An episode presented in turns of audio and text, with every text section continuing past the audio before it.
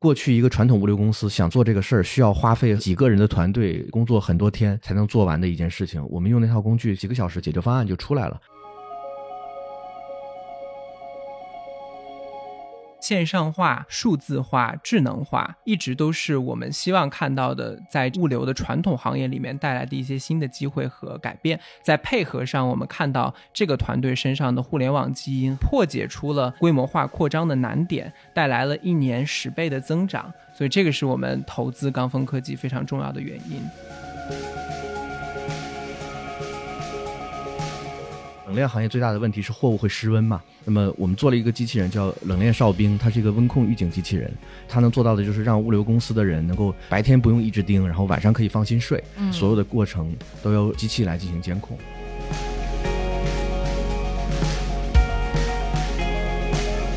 我们做过一个测算，就是一个车队在和钢峰合作之前和合作之后，它的周转率改善了百分之五十五。做这个事儿有一个基础的一个前提，就是你要知道这个车队它的货源偏好是什么样的。那这样的数据怎么去采集呢？我们给这些车队提供了一些 SaaS 的工具。那当我在分配订单的时候，我就会把跟它线路相匹配的订单去分配给他。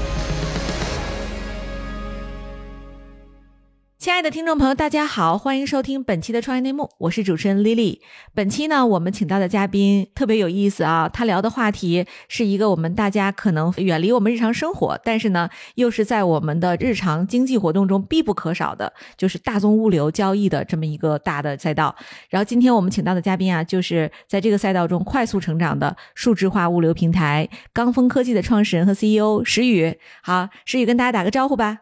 好，大家好，我是刚峰科技的石宇，很高兴跟大家见面。哎，很高兴认识石宇啊！这个今天我们这个话题觉得挺有意思的，就是我们小的时候每个人都有一个变形金刚的梦嘛，对吧？就是看到擎天柱变成大卡车那一刹那觉得很激动。其实这个石总的工作就是每天和这些大宗物流的这些大卡车打交道。一会儿我们可以听他讲一讲这样一个传统行业如何变得更加智能和数字化哈。同时呢，今天跟我们一起来聊这个大话题的是大家人见人爱的 GGV 纪元资本的投资经理 Neil。各位听众，大家好，很开心回到这个节目，跟大家再次交流。对，很高兴啊，这是我们二零二二年和 Neil 第一次录节目啊。我们都知道 Neil 是超级解说员，他会把这个非常生涩的一个技术哈，用我们大家都非常喜闻乐见的语言浅显的讲出来。今天我们也很期待 Neil 来给我们现场做解说。好，那我们就话不多说，先请石总介绍一下自己和刚峰科技这家公司吧。嗯，好。钢峰科技是一个 to B 的物流服务平台，我们为行业里面的大型的生产型企业和供应链企业来提供物流服务。这些企业呢，他们往往对供应链的严肃性要求非常高，尤其近几年呢，他们这种碎片式的物流的占比又在提升，所以呢，他们在物流上有很多痛点。那么我们做的事情就是把运力资源整合好，同时让这些客户的物流成本和物流的效率都能得到明显的改善和提升。然后在这过程当中呢，也让我们所用到的这些车辆，他们的周转率能够提升。让甲方和乙方都能感觉到效率的显著的变化和成本和盈利能力的提升，这是我们在做的这个事情。对，能不能用浅显的语言给我们描绘一个场景，就是刚峰到底在做什么？简单来说呢，就是我们一方面面对这种大型客户的这种需求，然后把他的需求进行拆解和标准化。然后把这些拆解完之后的这种运输订单呢，交给这种个体司机和个体车队去承运。那么在这个过程当中呢，其实需要做很多事情。整个的流程里面大概包括，比如说需求的分析和拆解，然后运力资源和线路需求的匹配，然后还有就是把订单的分发要有一套合适的 AI 的算法的逻辑，让一个订单能够分到最合适承运这个订单的那个车队的手里面。这样的话才会让车队的服务意愿和服务能力都会很强。比如说，大家平时生活当中打车的时候，都希望的是我找到这个出租车的司机，这个人最想拉我接单生意，那么他对我的服务的能力和服务的效果都会最好嘛？我们起到就是这样一个作用。那另外一方面呢，就是通过一些，比如说机器人的应用，让整个沟通协调和处理运营上的这个成本能够降到最低，尽可能的减少人在这个过程当中的投入，因为所有的生意都是这样，一旦有人的介入，就意味着成本。那么尽量减少人的介入，让机器能够尽可能代替人的工作。所以简单来说就是两个事情：一个是交易的效率要高，然后精准匹配要做好；另外一个呢，就是从运营效率上来说，那么要让人的介入尽可能少，让机器的介入尽可能多。这样的话，不管是从服务的可靠性还是成本上，都会变得更好。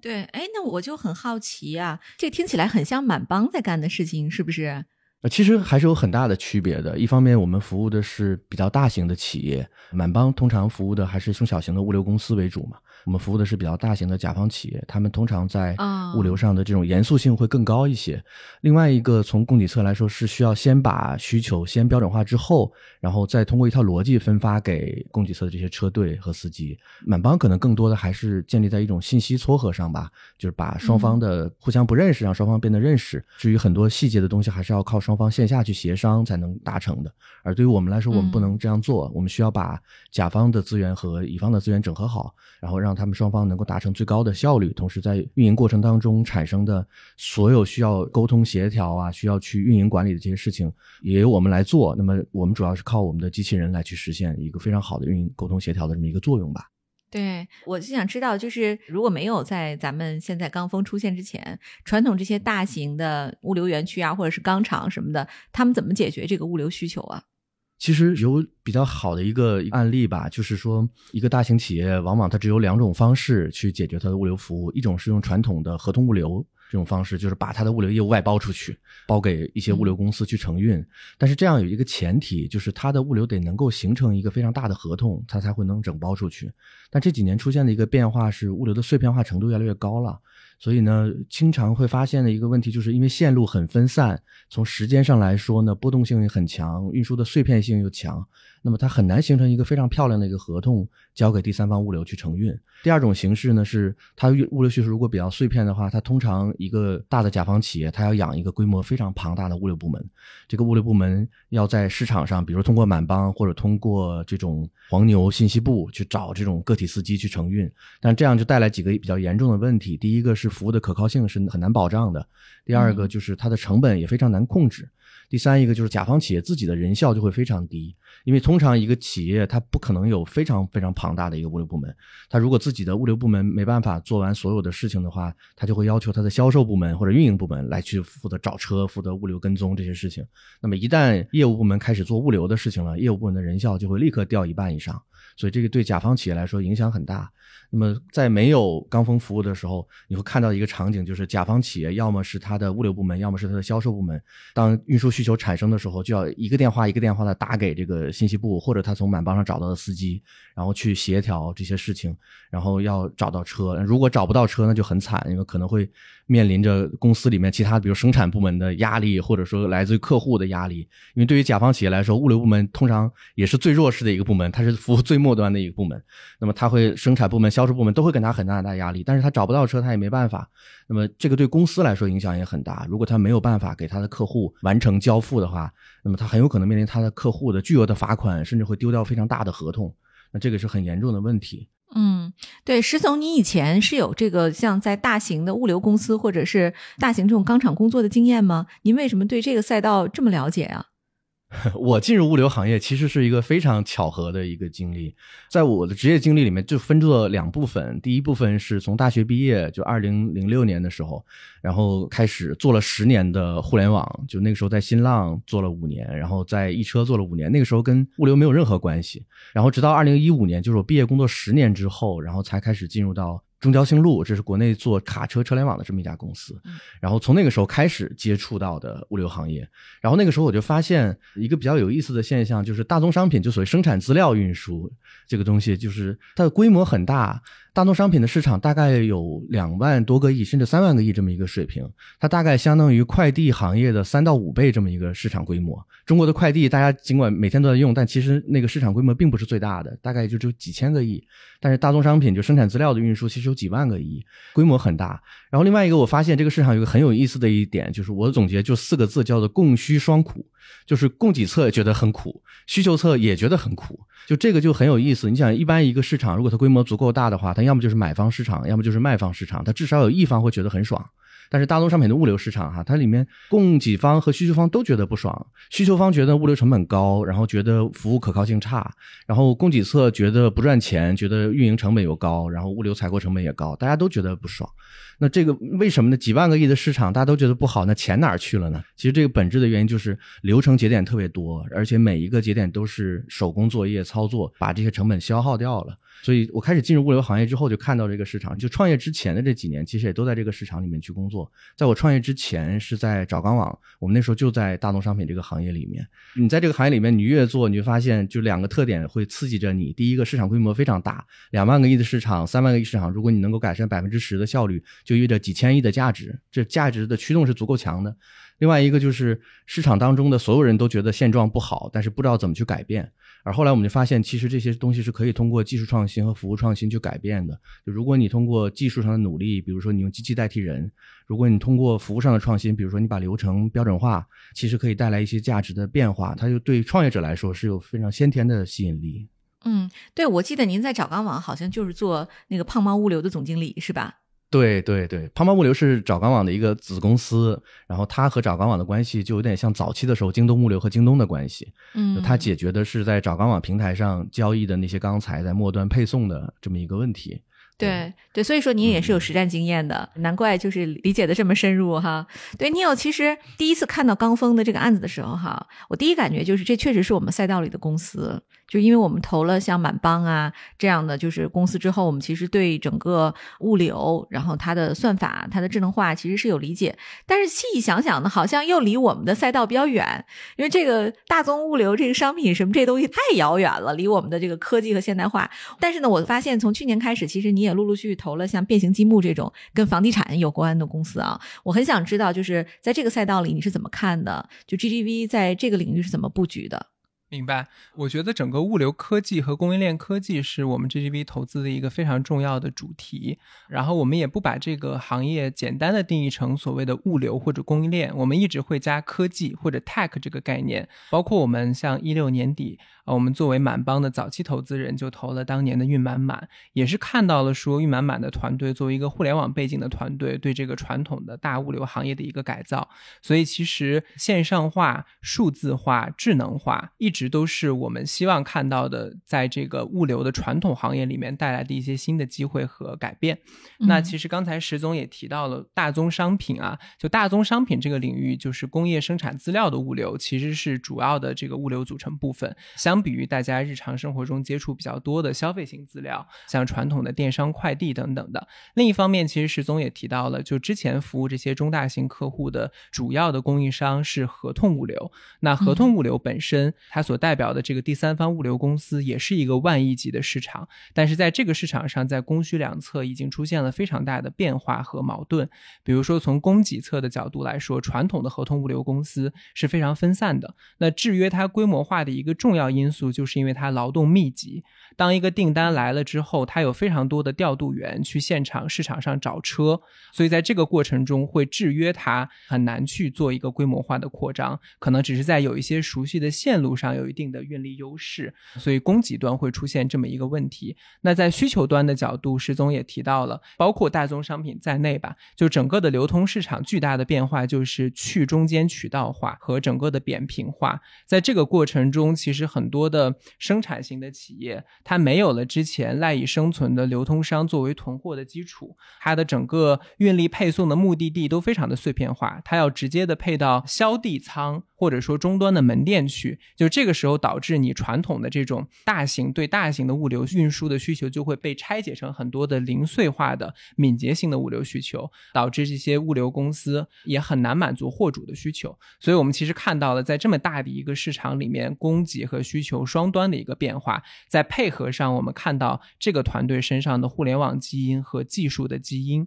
导致它的运营效率是远高于行业平均，且破解出了规模化。扩张的难点带来了一年十倍的增长，所以这个是我们投资钢峰科技非常重要的原因啊，有意思。对，刚才其实你有讲到了几个点啊，一个是我们叫去中间化嘛，就是没有中间商赚差价。对，这个会不会导致就是市场上这个小型的或者中小型的这种物流配送公司或者是这种中介，他们会有比较大的这种反弹和反抗？嗯，其实，在大宗市场里面的这种企业以这种非常小型的车队为主，他们有两个特点：第一个是他们有一定的运输组织能力；另外一个就是他们其实通常都是自己持有资产。那对于这些企业来说，最大的痛点不在于它是不是能够直接对甲方，而在于它的车辆的周转率怎么样，有没有订单，而且订单的质量怎么样。比如说，如果您有十台车，那您其实最大的焦虑在于，就这十台车每天到底能跑多少单，然后这个就是周转率。那么，如果想让让周转率提升，对于一个车队的老板来说，最重要的事情就是要让车在相对固定的几条线路上去跑，这样他才会好组织两端的货源。去了一个地方之后，从 A 点到 B 点，呢 B 点之后能有货让他车回来，这是最重要的一个事情。所以我们想做的一个事情就是说，希望让这些车队的周转率能够提升。我们内部管它叫做要给人家舒服的订单。舒服的订单什么意思呢？就是当你给他这个订单的时候，这个订单不会让他的周转率掉下来，而让他周转率上去。我们做过一个测算，就是一个车队在和钢峰合作之前和合作之后，它的周转率改善了百分之五十五。那么就意味着它原来大量的浪费的时间在等货，那么其实就可以把这个时间去抢回来，让它有形成有效的订单。那在做这个事儿有一个基础的一个前提，就是你要知道这个车队它的货源偏好是什么样的，就它最舒服的、最熟悉的线路是什么样的线路。那这样的数据怎么去采集呢？我们有两种方法。我们第一是给这些车队提供了一些 SaaS 的工具，让他去做自己日常的车辆的管理。这个东西是免费的，而且非常简单，既不需要流程再造，也不用组织变革，它就只要简单的用就可以了。而且它是免费的，也不需要花钱。那对于我们的好处来说，我们就能知道一个车队它长跑的线路是什么样的，它在每一个时期内它在哪些线路上去运行。那当我在分配订单的时候，我就会把跟它线路相匹配的订单去分配给他。这样的好处就是他能够接到他舒服的订单。那么这个时候他。他就会给你更低的价格和更好的服务质量，他宁可牺牲掉一些那些不舒服的订单，他也要保证为你来提供服务。那这个东西是个顺人性的事情，因为在物流这个行业里面做所有的事情都要顺应人性，你要顺应甲方的需求，你还要考虑到乙方的问题，所以让大家都觉得舒服，这个是最重要的一件事情。对，嗯，对我理解了，就是所以刚才你有说我们可以把中间件去掉的一个核心原因是，这些中间件其实他们通常都是为了自己能够更高效的去运转。通常也都是车主，对吧？对对的啊。我们目前就像在中国啊，就是能做这种大宗物流的这种货车的保有量大概是什么样的呢？其实一直没有特别权威的统计，但我们测算应该是在两百万辆左右上下，因为中国的重卡大概就是七百万辆这么一个水平。那这两百万辆能满足我们目前现在大宗商品物流的需求吗？车的数量是绝对够的，但是从国家这些年的环保的政策上来说呢，有一些过往排放不达标的车辆要被淘汰，然后一些新能源车辆会出现，所以在这个市场当中呢，车辆尽管总保有量不变，但是其实还是在处在一种快速的新陈代谢的一个过程。另外就是每年中国都会有很多新出现的这种，我估计至少十万家以上吧，新出现的这种车队，然后也会有几万家死掉，所以其实整个市场的这种淘汰率和资产的换手率是非常高的。对，哎，其实这个我其实就挺想问一个问题啊，就是你看这个甲方的这个大钢厂，我觉得还是相对好找的。比如说今天我们就以钢铁行业为例啊，因为我们叫钢峰嘛。当然我知道我们其实也做什么冷链，做其他大宗商品的这个物流。就是我们甲方这钢厂，其实在中国也就是那么多家，我在这个名单上是容易找到的。但是这些小货主怎么找到呢？你们是有一个什么样的团队去做地推，还是怎么样？是这样的，这个在早期的时候，我们想创业做这个事情的时候，想就是首先要做的一件事，就是先把运力网络建立起来。所以在一九年公司成立前，其实我们在我和我的核心的团队都是在大宗商品这个行业里面去奋斗的。我们积累了一些数据的资源，然后在做创业的时候就想，就这些数据的资源怎么能够真正变成可用的运力？因为你只知道它是谁是没有用的，你要知道它的货源偏好。所以当时我们就用了半年的时间吧，就从一九年公司成立。到二零二零年的上半年，我们用了将近大半年的时间，去开发了一系列的工具，去推给这些中小型的车队去使用，然后让他们能够给我们贡献这种数据。然后这样的话，我就把我的运力网络建立起来了。然后只有你知道这些货源偏好，就这些车队他希望要什么样的货，这个数据，你才算是把你的运力建立一个雏形。这是最开始的时候的早期的阶段。然后到后面的时候，我们就建立了一个呃比较好的数字化寻源的一套体系吧。一个是有一个数字化的运力池。这个运力力池你就可以理解为就是所有可用的运力都放在一个池子里面，然后当你需要用的时候，你可以去里面去挑。但是通常出现的一个情况是，如果一个传统的物流公司，它第一可能没有这么大一个几万个车队的运力池，第二即使它有，对它来说是没有用的，因为它要靠人工的方式一个电话一个电话去问，你有几万个和有几百个意义是一样的，因为当你有需求的时候，你不可能问到几万个车队。所以当时我们做了一套算法，就是它可以从运力池里面去抽出很多跟你当前这个需求相关的运力，推荐给给我们的运营人员，然后供他去选择。这是最开始的第一阶段做的事情。然后到了第二阶段的时候，我们就做了一个运力寻源的机器人。就这个机器人，它可以根据你业务的需要，然后它去和这些车队去去触达、去联系。然后它得到了结果之后，它会反馈出来。这是第二阶段的事情，就进一步提高了你的找车的这个效率嘛。然后现在我们正在做第三阶段，就是机器人不但能够去和运力做初始的沟通，同时它可以代替人去做决策。它在明确了这个线路上谁来承运最合适的之后，然后它会去代替人来决定，当有订单的时候，谁按照什么样的逻辑顺序去分发给谁。对。我总结一下哈，其实回答丽丽的问题，就是他们在运力资源的组织这个角度，主要是通过开发了一系列赋能车队的 SaaS 的软件工具，去免费的聚合了这些车队。第一步是完成了拉新，但这些车队它本身数据的信息的基础也比较弱，嗯，对吧？所以刚开始的时候，其实他们会有用人工的方式，对，电话的去一个一个的沟通，说我今天有一个这个单啊，它是这个线路，你愿不愿意跑？第二阶段就是我用机器人的方式自动的告诉他说这个订单的信息你要不要接？那第三阶段他们已经实现了无人化的，就机器人不仅告诉你订单在哪里以及是什么，整个的链路啊，从下单到最后的履约。都可以实现无人化，所以这个是一个整个流程效率的巨大提升。嗯。对啊，太有意思了！这么复杂的交易，其实如果能实现无人化是很难的。其实我刚才在那个总介绍的时候，我就特别想问，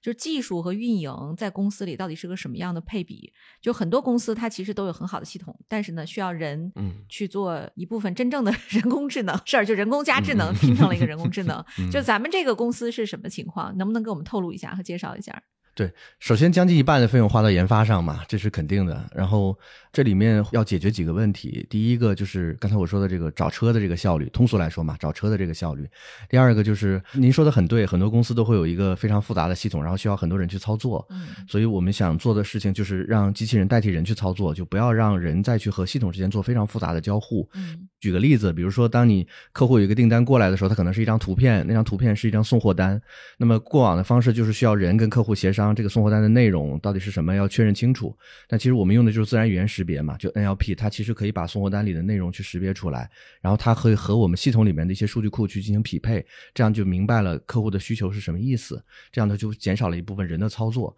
还有一个比较有意思的事情，就是最吃人效的，除了刚才说那个订单的流转以外，还有一个就是运输过程的跟踪。通常一个物流企业，它要花掉运费收入百分之三左右的钱放到这个运营跟踪管理上去，也就是说你每赚一百。万你要花掉三万放到人的工资上，让他去给你做全流程的跟踪。那我们是用靠机器人来进行跟踪。我给你举个例子，比如说像刚才我们提到了一点点冷链，就冷链行业最大的问题是货物会失温嘛。那么一旦失温了就很惨，就会产生几十万上百万的损失。对。那么通常一个传统的冷链物流公司，他要雇很多人三班倒的去盯这个车载温控仪的那个读数的变化，他在一个电脑屏幕前看这个温控仪的变化。但实际上这个事儿是很难做成的，因为第一是。当你订单并发量很大的时候，人是盯不住的。嗯，第二就是百分之六十的运输发生在夜间，人会困会疲劳。那么我们做了一个机器人，叫冷链哨兵，它是一个温控预警机器人。这个机器人它会七乘二十四小时不间断的盯着这个车载温控仪的这个读数的变化，同时它还有一个大脑，它的大脑在计算这温控仪读数的变化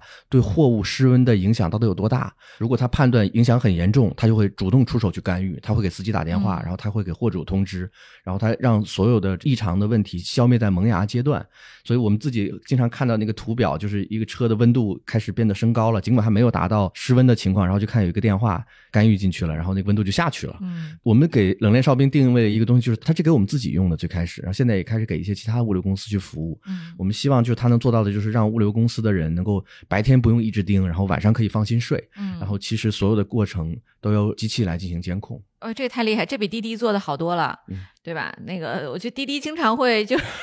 你你都到家半个小时了，然后给你打个电话说，感觉你的行程异常，对，你有没有危险？然后有你你可以什么用一些暗号，什么安全带已系好，说明你安全，非常傻。对对，我觉得咱们这个其实还是挺智能的，就是其实节省了大量的这个人力的资源哈。哎，我听完，我觉得我对这个行业肃然起敬。就是我以前并不了解，就是一个大宗运输行业啊，我估计百分之九十九的人都不知道它是一个什么样的状态，就大多数人只是看到在高速公路上一辆一辆的大货车飞驰而去，但其实不知道这个背后，咱们中国其实还是有很长的路要走的，就真正到智能化上。就是我们现在就是在中国整个的，我们以大宗物流就这个非常细分的赛道，我们的智能化和全球的最高标准比起来，我们现在还有多大的距离？我们是引领的，还是说我们在赶超阶段呢？中国的物流数字化水平在全世界来说肯定是领先的，因为这基于几个条件。第一个是庞大的卡车的保有量，让你有足够多的数据源去采集数据，供给给你的算法引擎。第二个是中国的物联网建设是全球非常好的。嗯，中国早在二零一六年到一七年的就已经实现了所有的重卡的物联网设备的普及。就我们现在做的很多很多努力，都是基于那个基础设施建设的基础之上才能去实现的。所以，其实未来在中国产生这种市值远超过欧美大型的物流平台或者物流科技公司的这种机会，是比欧美要大得多的。因为我们的基础设施条件非常好，而且卡车的保有量非常高。嗨，各位小伙伴，告诉你一件很重要的事情：创业内幕的听众群已经开通喽。在这里，你可以和我们直接沟通，也可以第一时间了解到 GGV 纪元资本线下活动的动态，近距离聆听投资人的独特见解，并且结交其他互联网圈子的小伙伴呢。入群，你只需要添加微信公众号 CYNMXZS，我再重复一遍，CYNMXZS。也就是创业内幕小助手的拼音首字母，并在好友请求中标注“创业内幕”。接下来，小助手会帮助你完成入群操作。我们期待你的加入。你有我也想问问你啊，就是我知道啊，其实你一般在做投资之前，你会把整个行业都做一个研究，就是横向的、纵向的，所有的这个赛道上有关的公司都会做一个对比。就我想知道，刚峰有什么核心竞争力吸引了你，让你决定最终我们投资到这家公司？呃，确实就是在整个的这个物流的市场，我们还是做了非常多的研究和判断的。包括在投钢峰之前，围绕着整个的从垂直的角度来看，是这个大宗商品这一个领域；然后从横向的角度、商业模式的角度，我们也看到了很多希望切合同物流这个市场，服务中大型货主的这些物流公司。但我们都会发现有一个巨大的问题，就是还是不能回答我们对于下一代物流平台诞生的基础性的一个担心。嗯就像我刚才说的，很多的公司它可能在某一个商品类型上，比如说它去服务很多的头部的快递公司，那当快递公司把这个商品揽件揽到这个区域的调拨中心了之后，他们会有类似所谓刚峰的一些服务，去让大型的一些公路物流的大卡车，去在两个调拨点之间去做班车的一些来回运输。这个可能像一些比较大的中后期的拟上市的公司，会以这样的一个方式去做。但实际真正切入到这个大宗商品，包括说我们传统的大宗的钢铁、有色金属，然后新型的一些包括工程机械，然后还有一些冷链的领域，就真正在这个领域做得非常好，而不是做一些低垂的果实的公司，确实是钢峰做的是非常的扎实的。嗯第二就是我们还是觉得从 GGV 的投资思路来看，我们希望赌 next big thing。我们觉得能成就下一个大平台，一定要去破解掉传统的公司无法长大的原因。就像我刚才所说的，我觉得传统的公司一方面从运力的组织。获取包括中间的整个调度、运营的环节中，人力参与的过多，所以他们核心的能力就变成了说服务货主。做一些客情关系的管理，但实际落实到最终的这个运营环节，甚至有一些自己都没有能力做，而是分包给了一些能力非常低下的中小车队或者个体司机。所以，刚峰当在数字化和智能化这个角度破解了中间的诸多难题了之后，我们就看到了下一个平台级机会诞生的基础。第二个就是物流行业是非常非常难投资的，尤其是要投资互联网或者数字化物流，因为它既要要求对于物流行业的理解，还要要求你对于整个技术和这个数字化一些新的一些方向的一个认知，它是需要一个符合团队的。那刚峰的团队包括石总在内，大家都有头部物流企业的工作经验，那同时呢，也有很多技术类的人才，比如说他们的 CTO 是担任过其他独角兽公司的 CTO，也在微软亚洲研究院做过很多年的 AI 算法的研究。所以当这样的一个团队整合在一起，既能仰望星空，又能脚踏实地，我们觉得也才是一个好平台级公司诞生的基础。嗯，哎呦，我觉得你有每次听你介绍公司的时候，我都觉得特别享受，就是我在过 IC 的感觉。就是，哎呀，这家公司我们看过了，真的无比的好。你有超级超级爱自己的 portfolio 啊，对创业者也无比的友好。就是我觉得这段话基本上也代表了我们整个对就是传统行业数字化的一个态度。就是也欢迎有这个方向创业的朋友们哈，可以积极来找你有来谈更多的这种合作的可能。就我们真的是非常看好数字化和智能化对传统行业的变革。做这期节目之前，我看到了刚峰其实在他的官网上介绍说他们的研发团。队啊，拥有自己完善的叫钢峰云链，就是钢峰科技的这个科技和创新的这个属性是很高的。刚才我们讲了，其实我们有二十四小时的哨兵，那我就想请石总再介绍一下，就是我们在数字化和智能化方向还有哪些你觉得非常引领的产品和技术可以值得跟我们分享的吗？这些年呢，国内有很多，比如说做 RPA 的公司，然后有很多做 AI 的公司，然后这些公司呢，在不同的行业里面都给大家带来了耳目一新的感觉。嗯，但是客观的说呢，最近几年时间，我们看到物流行业在这方面的进展其实是偏慢的一个状态。嗯，所以我们这一段时间大部分的时间都在投到 AI 和流程自动化这个事情上，是希望起到几个作用。第一个作用是让交易的过程能够尽可能的自动化，嗯那么也就是说，让货找到车这个过程能够更加顺滑。更加高效。那么这里要克服很多的难点，比如说你供给侧不标准怎么办？那你要先把供给侧的标准化做好，嗯，然后让技术能够真的得到落地的应用。那么这是一部分，另外一部分就是在所有的履约过程、跟踪的这个过程当中，尽可能不让人去介入和参与，那么让机器能够代替人来进行。这个有两个好处，第一个是能节约成本，就像刚才我说，物流企业通常百分之三的费用率是花在人工上。这个第一是节约这个成本，第二个很重要的一点是它的带来的服务能力是前所未有的服务能力，它不受到时间的条件的限制，它不受到物理条件的限制，它也不受到这个运营人员心情的限制，嗯，所以它各方面的限制都没有，那么机器人可以把所有的这种工作都按部就班的做好。同时还有一点就是，经常会有一种情况，就是当你看一个物流订单的流转的时候，有的时候是需要做非常复杂的决策的。这个时候，人的决策力其实是不均等的。一个优秀的物流运营人员和一个初级的物流人员，他做出判断的能力是完全不同的。那么，AI 在这个过程当中，我们做了一些决策的模型。这些决策的模型的作用就是说，当有很多复杂的条件产生的时候，它能找到最合理的那个决定的方法，嗯，能做最优的决策。比如说，当车辆运输过程当中发发生异常停车的时候，那么这时候无外乎就几种可能：第一种是正常的，他可能去上洗手间了，或者去吃饭了；那还有一种可能是他把车停下来，在做一些不好的事情，比如说他找了几个同伙把货偷走了，偷了一些货出去。那么这个时候，其实机器人它就可以判断这个停车到底是一个合理的还是一个不合理的。其实人是很难判断的。包括现在刚才我们前面说的这个冷链哨兵，经常会有情况，就是温度的波动它本身是正常的。比如说，可能司机发现车里面有个有个东西，我要打开。门看一下，这个时候舱门打开了，温度就上升了。嗯，这个是一个正常的一个情况。嗯，那么不是所有的失温都会触发异常预警，那么是需要让机器去决策判断，结合失温的温度曲线的变化，结合当时室外的温度的情况的变化，去判断这个异常到底是什么。这个是人做不到的事情。对，这个是 AI 超越人做的一个事情。那么就这些东西，它最终形成了一个决策模型，然后它在驱动一个流程自动化的工具进行干预，这个干预才是有效的。那么从我们实际的情况来看，我以冷链那个举例，在使用冷链商品之前的异常率可能到百分之五十，然后使用之后的异常率降到百分之四，那么就意味着百分之九十的效率被改善了。这个其实是技术能够持续产生价值的一个东西。对，所以整个来讲，就总结一下，就是一方面在交易效率的提升上，让货和车之间的精准匹配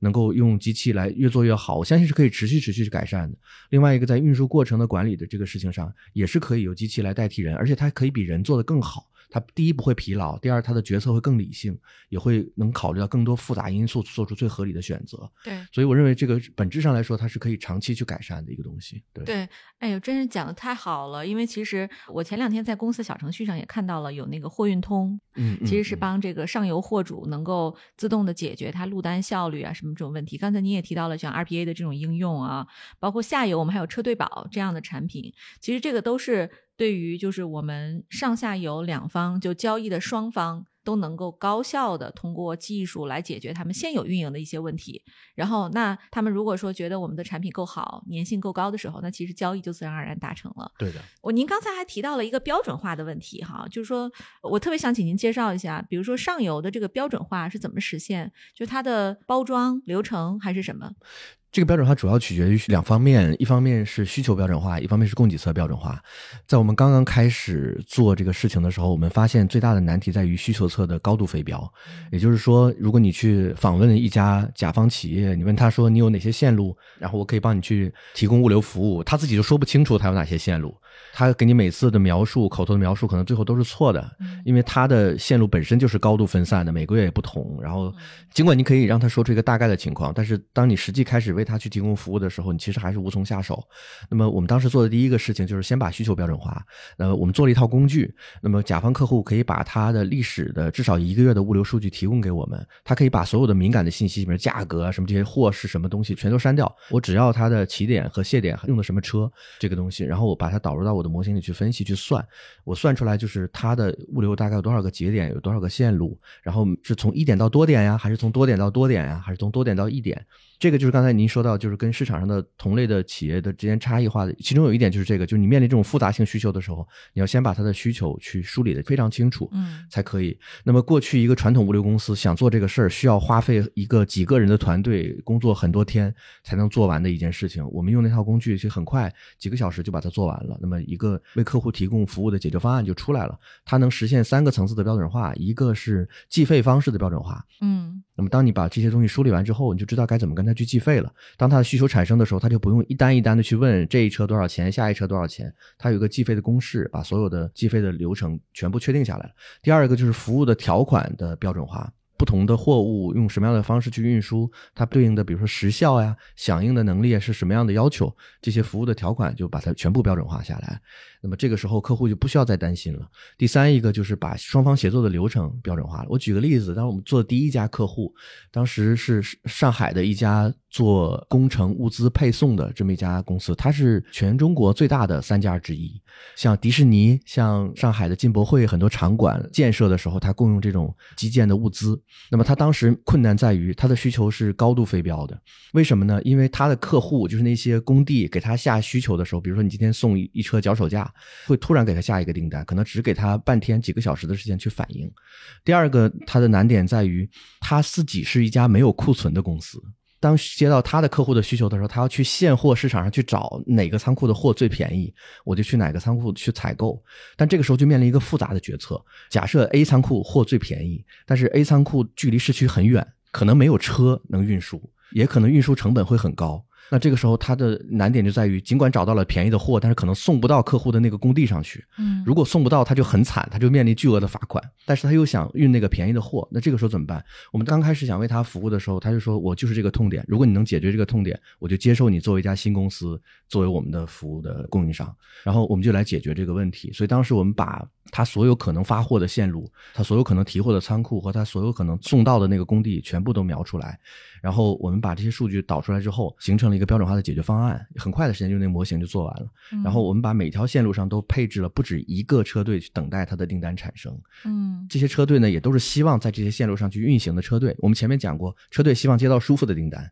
那么我让每一个车队只在它舒服的线路上去接单。嗯这样的话，就相当于帮一个客户支起了一个前所未有的运力网络。这个运力网络可以弹性的、敏捷的响应它一旦产生的运输的需求。所以，这个客户在我们帮助下，他后来拿下了好几个大的标的。那么他自己业务得到了很很大的扩张。现在我们双方已经进入非常深度的这个合作了。对，对，哎，我听完，我觉得这个场景简直太深刻了。就是其实我们自己不要说是大宗商品运输啊，就你家里搞个装修，运点货，那个配给都费劲透了。就是你得从甲运到乙，然后呢，这个有几个两个货车，这这俩货车都能把人搞死，对吧？何况是大宗商品。我现在想想，我觉得这个事情真的是特别伟大，就是让一个非常传统且大量消耗人力的一个行业，通过技术和计算机、AI 等等，让它变得无比智。能和高效哈，对，非常有价值。其实这个刚才讲了很多，就是石总也透露了一些，他其实现在有一些大客户了。我们方便知道其中某一两个比较代表性的名字吗？嗯，可以啊，像每个行业举一个例子吧。我们大概服务了三个子门类，一个是冷冻食品，一个是基建用到的物资，一个是工业原料。嗯，那么在冷冻食品，我们服务的像盛农，它是中国禽类的应该是最大的一家供应链企业。嗯，然后呃，像思念，它是面点类的头部企业。嗯，然后在基建领域里面，我们像服务的浙江物产，它是央企，也是上市公司，也是五百强。嗯，像在工业原料领域里面服务的像。大亚木业、圣象地板这些，它生产这种工业木质的原材料，嗯，送到这个终端的工厂去。对对对，就像您还记得吗？就是您谈的第一个大客户是谁？就是刚才我说的那个上海的那家基建的配送商。对，您还记得就是当时谈的时候，他们信任你吗？怎么看一家早期创业公司能不能解决这么复杂的事儿？对，当时跟他谈的时候，对方是半信半疑的。呃，那个一半的相信呢，是来自于说有朋友介绍，说这这些人挺靠谱的，你可以认识一下。但是疑的那部分就是公司注册还不到一年，然后他觉得一般没有人敢把业务交给一个刚刚注册不到一年的公司，因为这个刚才我说嘛，这个物流的严肃性是非常强的，一旦出了闪失，这家公司会面临巨额的罚款。所以当时我们给他讲的是，就是你在物流上有没有什么痛点，就哪些地方你觉得不好，就你现有的供应商都很好，那就没关系。就但是肯定有不好的地方。然后他就说，这个敏捷采销服务商服务不了。就刚才我说，他要从各种现货市场上找货，他要敏捷的去处理这个事情。说这个没有人能做得了，而且现在这个业务占比越来越大。如果你们要做，你们就全拿去做。我先给你几个项目，你先试试看。我们就是用这样的方式先开始做起来的。然后做起来之后，就开始有了口碑了。然后这家客户对我们特别好，我们做起来之后，他就开始把我们这个事儿到处讲，就是刚峰帮我们解决了这个问题。嗯，所以后面很多这样的客户都是他给介绍过来的，大家就慕名而来嘛。听说你们是可以啃硬骨头的。那你你来啃一啃试试，看能不能做下来。其实对于我们早期开始做这个事情的时候，我们想就是一定要做到能够啃硬骨头。我们现在在公司里面，如果各位有空去刚峰的话，发现墙上写着一行字，就我们的使命就是用技术创新和服务创新去帮客户解决物流难题，因为这就是刚峰起家的时候做的一个事情。对，如果上来你想做容易的事情，那就只能拼关系，靠刷脸，靠拼关系，靠喝酒搞客情。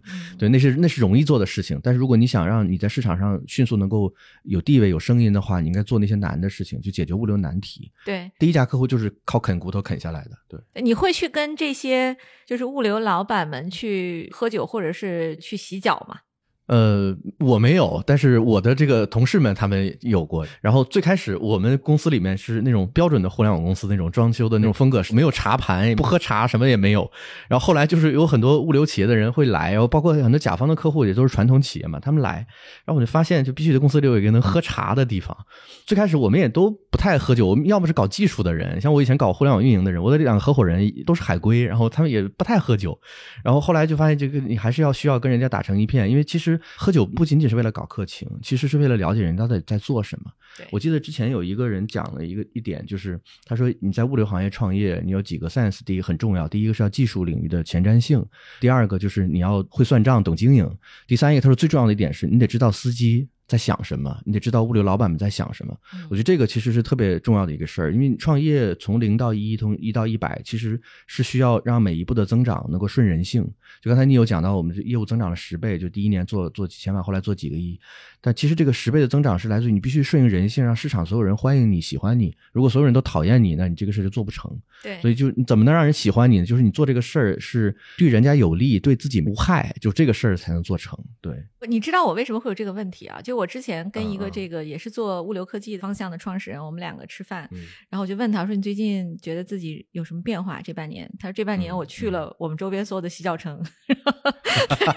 我们的客户特别爱洗脚，就是 洗着脚按着脚谈业务哈，就是他这个非常有代表性。呃，然后我觉得是对，就是他是其实那个行业很辛苦嘛，就是大家可能长时间都要站着，对，所以他们希望能够放松和休息。对我觉得这是一个，就听到刚峰这么讲的时候，我觉得。觉得我还是嗯内心挺开心的，因为我觉得石总这么高大上的团队啊，能够接地气的去适应你的客户，这其实是一个非常非常好的现象。嗯嗯。各位亲爱的小伙伴，你知道吗？除了创业内幕之外，我们还出品了一档英文播客《Evolving for the Next Billion》，由 GGV 纪元资本的管理合伙人童世豪和市场经理 Rita 杨主持。如果你对东南亚、印度、美国等海外市场感兴趣，欢迎收听来自当地头部创业公司 GVC 的声音。收听及订阅，您可以在我们节目顶端找到 GGV 的小馆，点击进入就能看到我们出品的这档节目了。欢迎喜欢收听英文播客的小伙伴点击订阅哟。对，你有你，我就问问你吧，就是其实这个项目咱们投完了，也就是一年哈。我记得是二零二零年我们刚开始投完，我第一次见石总还是在那个电话上，然后我们两个介绍整个中台还是什么，我当时也听得云山雾罩，我觉得这事儿行不行？到今天为止，其实有了这么好的增长，你觉得是超预期，还是在一开始你就预料到了？我如果说符合预期，会不会显得我们投资的这个超前性太强了？感觉在给 GGV 打广告。就实话实说，你觉得呢？对，我觉得还是首先肯定是超预期的，从业务的实际增长的过程中，但实际上我们也看到了公司在产品技术上不断的进化和迭代，这个是符合预期，也一定程度上是超预期的。其实我想说的是什么呢？是说，首先我觉得你对一个行业的判断是要具有超前性的，然后这个超前性也体现了你对相比于其他人来说更深的一些思考，以及你的一些信念，我们叫做 conviction。就我们就是信说，即使是传统的一个行业，当你有科技，当你有这个数字化，再去帮它做赋能和提效的之后，它才可以定义成一个有高潜力的一个市场，而不是说我委曲求全去投一些相对来说在这方面做的比较弱，但是业务的规模相对来说做的比较大的公司。嗯我们当时投刚峰的时候，可能从接触吧，单月可能也就几百万，刚上千万，到现在的规模还是有非常大的一个增长的。第二个就是我觉得，因为你有了这个信念和你超前的判断，然后再结合你对人的判断，其实公司会顺着我们共同的一个期待去不断的迭代和进化的。我记得我们刚投的时候做尽调，做的非常扎实啊，我也跑了很多的客户，像浙江的一些县城。其实，在这个过程中，我们也看到当时的产品也好，还有整个服务履约的过程，还是有一些人力的这个重参与的过程的。嗯但因为我们选择相信说这个团队跟我们的愿景和对于这个行业发展的这个预期是一致的，所以我们也看到了说这大半年以来吧，就公司的一个进步。所以我觉得，一方面你对事儿得有超前的判断，对人得有准确的认知，这样才会促进着说这样的一个 baby 从零，然后慢慢的发掘成大家共同期待的样子。嗯对，我知道石总其实也已经准备要开下一轮融资了哈。嗯对，所以这里边就是我们过多的细节就不能透露了。然后，如果有感兴趣的 PEVC 的朋友，赶紧联系 Neil 或者石总本人啊，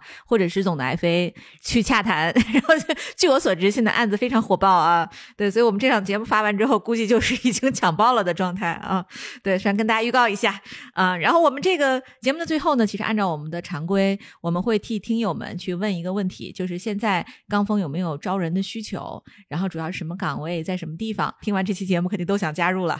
我们现在主要招的是技术类的岗位，主要是在算法工程师或者算法的产品经理这方面都可以。呃，办公地点在到在上海。办公地点就是在上海，非常美丽的这个浦西啊！大家如果有兴趣的话，也非常欢迎大家去投简历。我们现在在哪里能看到刚峰的职位？Boss 直聘吗？对，Boss 直聘上有，嗯然后基本是主流的招聘平台上都会有的，嗯，很适合程序员加入。所以欢迎大家啊，然后跟有才有颜的同事和老板一起来共事，加入钢峰这家公司。钢呢就是钢铁的钢，峰就是小蜜蜂的蜂，钢峰科技啊，大家在 Boss 直聘上搜索就能找到自己喜欢的职位了。好，那本期的节目就到此结束了，谢谢大家的收听，拜拜。好，再见。拜拜。